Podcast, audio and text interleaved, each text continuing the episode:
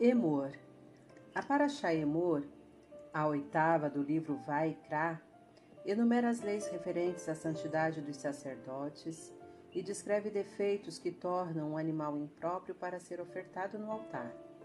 Em seguida, são apresentadas orientações pertinentes às festividades judaicas. A luz da divindade. E Elohim falou a Moisés: Ordena aos filhos de Israel que te tragam azeite de oliva puro, batido, para a iluminação, a fim de que se acenda a lâmpada perpétua.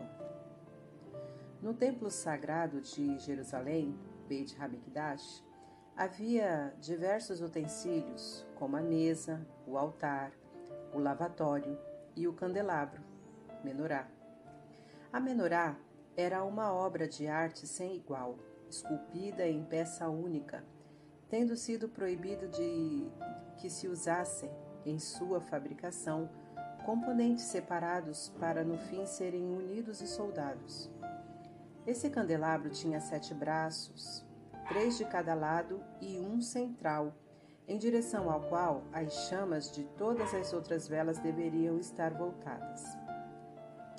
Todos os dias o Cohen, sacerdote, acendia as velas da menorá, exceto uma, cuja chama jamais se extinguia, denominada Ner Hatamid, a lâmpada perpétua, situada no centro.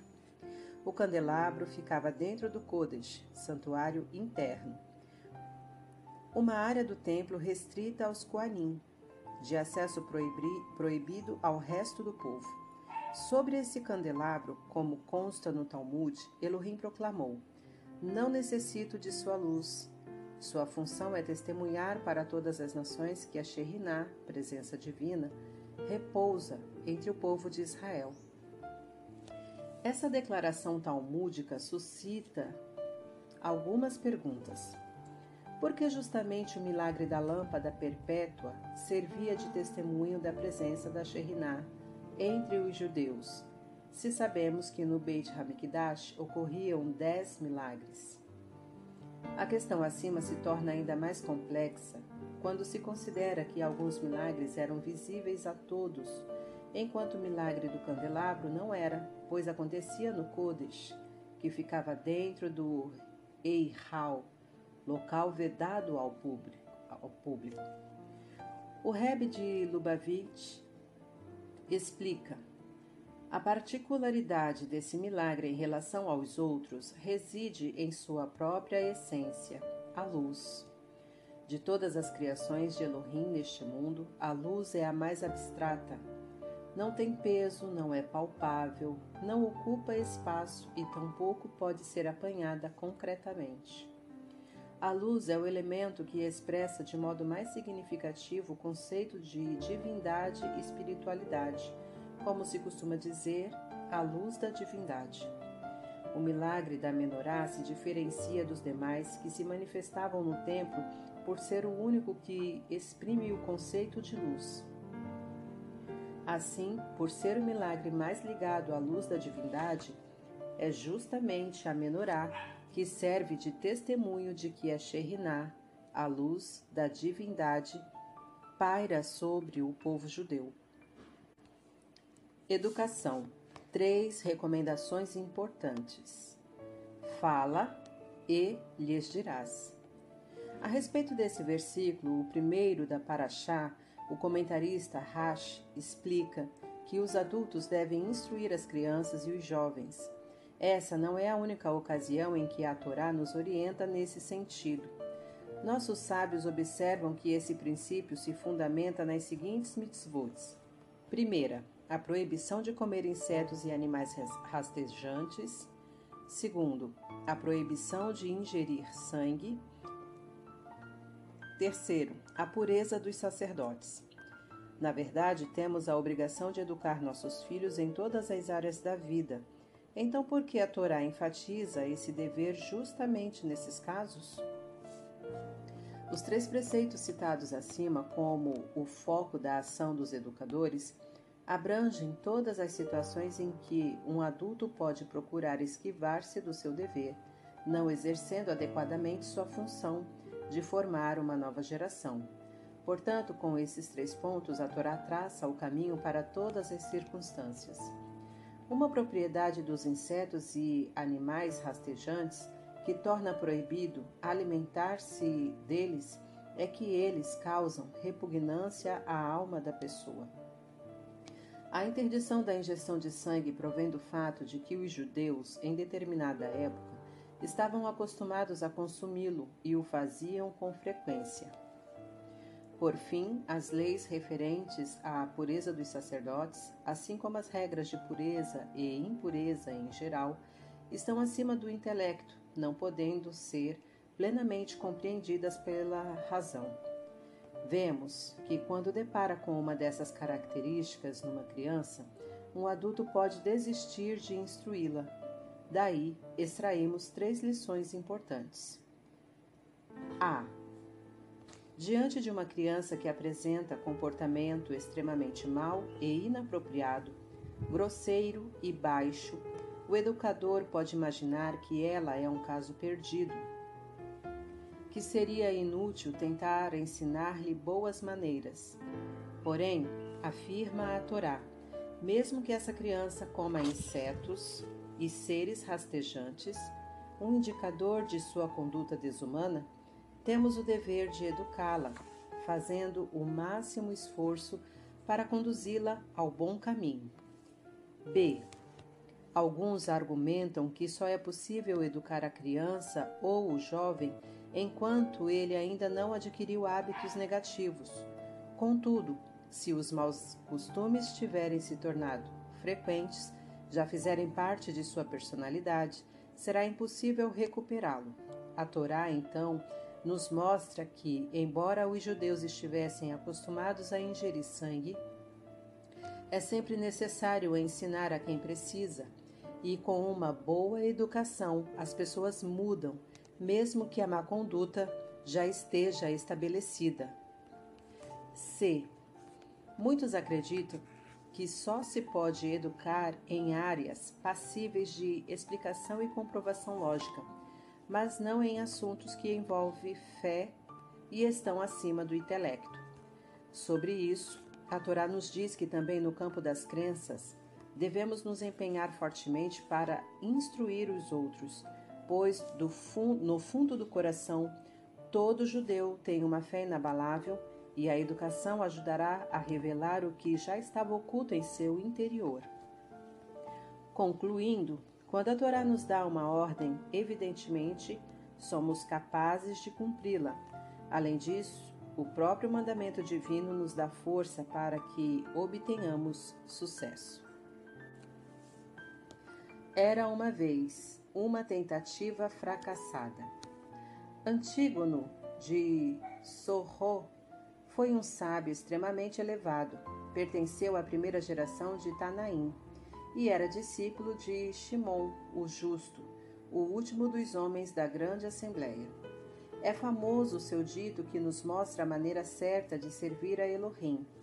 Não sejais como os servos que servem o seu senhor, visando a recompensa, mas sim como servos que servem o seu senhor sem visar a recompensa.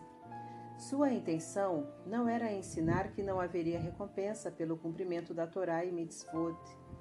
Ele simplesmente queria dizer que a pessoa deve servir o Criador por amor e observar os mandamentos porque Elohim os ordenou, não para obter retribuição.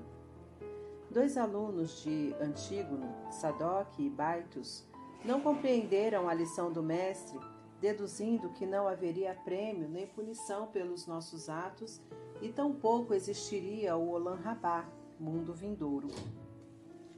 Essa interferência, inferência equivocada, levou-os a renegar a Torá escrita e a Torá oral, e assim Sadoc e Baitos tornaram-se hereges, temendo que tal atitude provocasse revolta em determinados círculos de nosso povo eles decidiram que, em público, apenas refutariam a Torá oral, as interpretações dos sábios transmitidas oralmente, e logo começaram a explicar a Torá de maneira distorcida.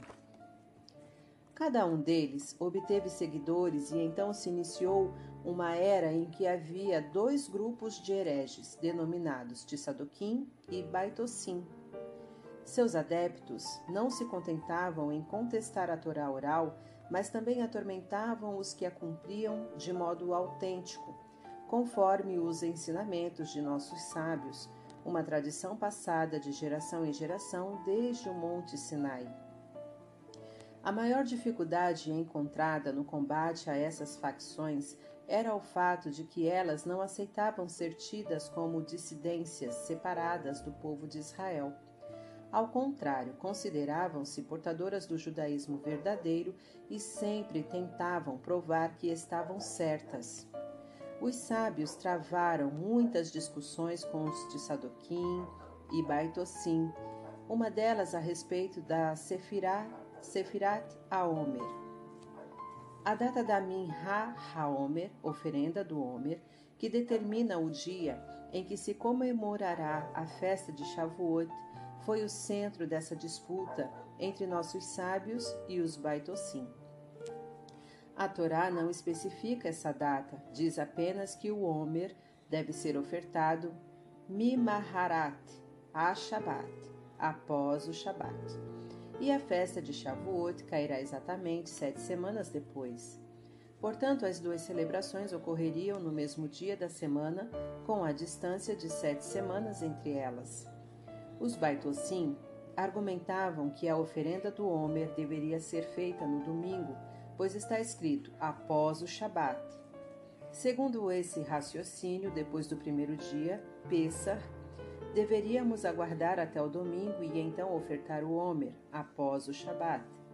Dessa interpretação deturpada se deduziria que a festa de Shavuot sempre cairia no domingo. Na verdade, a Torá oral guarda a tradição de que a oferenda do Homer deve ser feita logo após o primeiro Yom Tov de Pessah, independentemente do dia da semana. Desse modo, a festa de Shavuot pode ocorrer em qualquer dia da semana. Como a liderança do povo estava nas mãos dos sábios de Israel, os Baitossim não eram capazes de implantar suas ideias erradas, mas jamais desistiam. Numa ocasião, parecia que eles conseguiriam impor a sua visão e fazer com que o povo inteiro a seguisse. Naquele ano, 29 de Adar, foi numa sexta-feira, os Baitossim ficaram satisfeitos, pois o Beit Din, tribunal rabínico, fixaria o Rosh Hodesh, primeiro dia do mês de Nissan, no Shabat. Assim, o primeiro dia de Pessah, 15 de Nissan, também cairia no Shabat.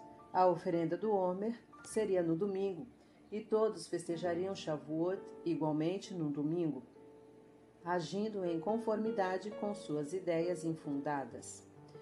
No entanto, a lua nova não apareceu naquele Shabat, de forma que o Rosh Hodesh Nissan não foi fixado no sábado, e sim no domingo. Os Baitossim ficaram extremamente decepcionados, pois agora o primeiro dia de Pessah cairia no domingo, o Homer seria ofertado na segunda-feira e a festa de Shavuot também seria celebrada numa segunda-feira, contrariando sua opinião. Porém, recusando-se a aceitar o fracasso de seus planos, os Baitossim buscaram uma maneira de fazer valer o seu parecer, tentaram enganar os sábios. Com esse intuito, contrataram duas testemunhas falsas e lhes pediram que declarassem ter visto a aparição da lua nova no Shabat, para que se estipulasse o Shabat como o primeiro dia de Nissan. Cada testemunha receberia dos Baitossim 200 moedas de ouro em troca do perjúrio.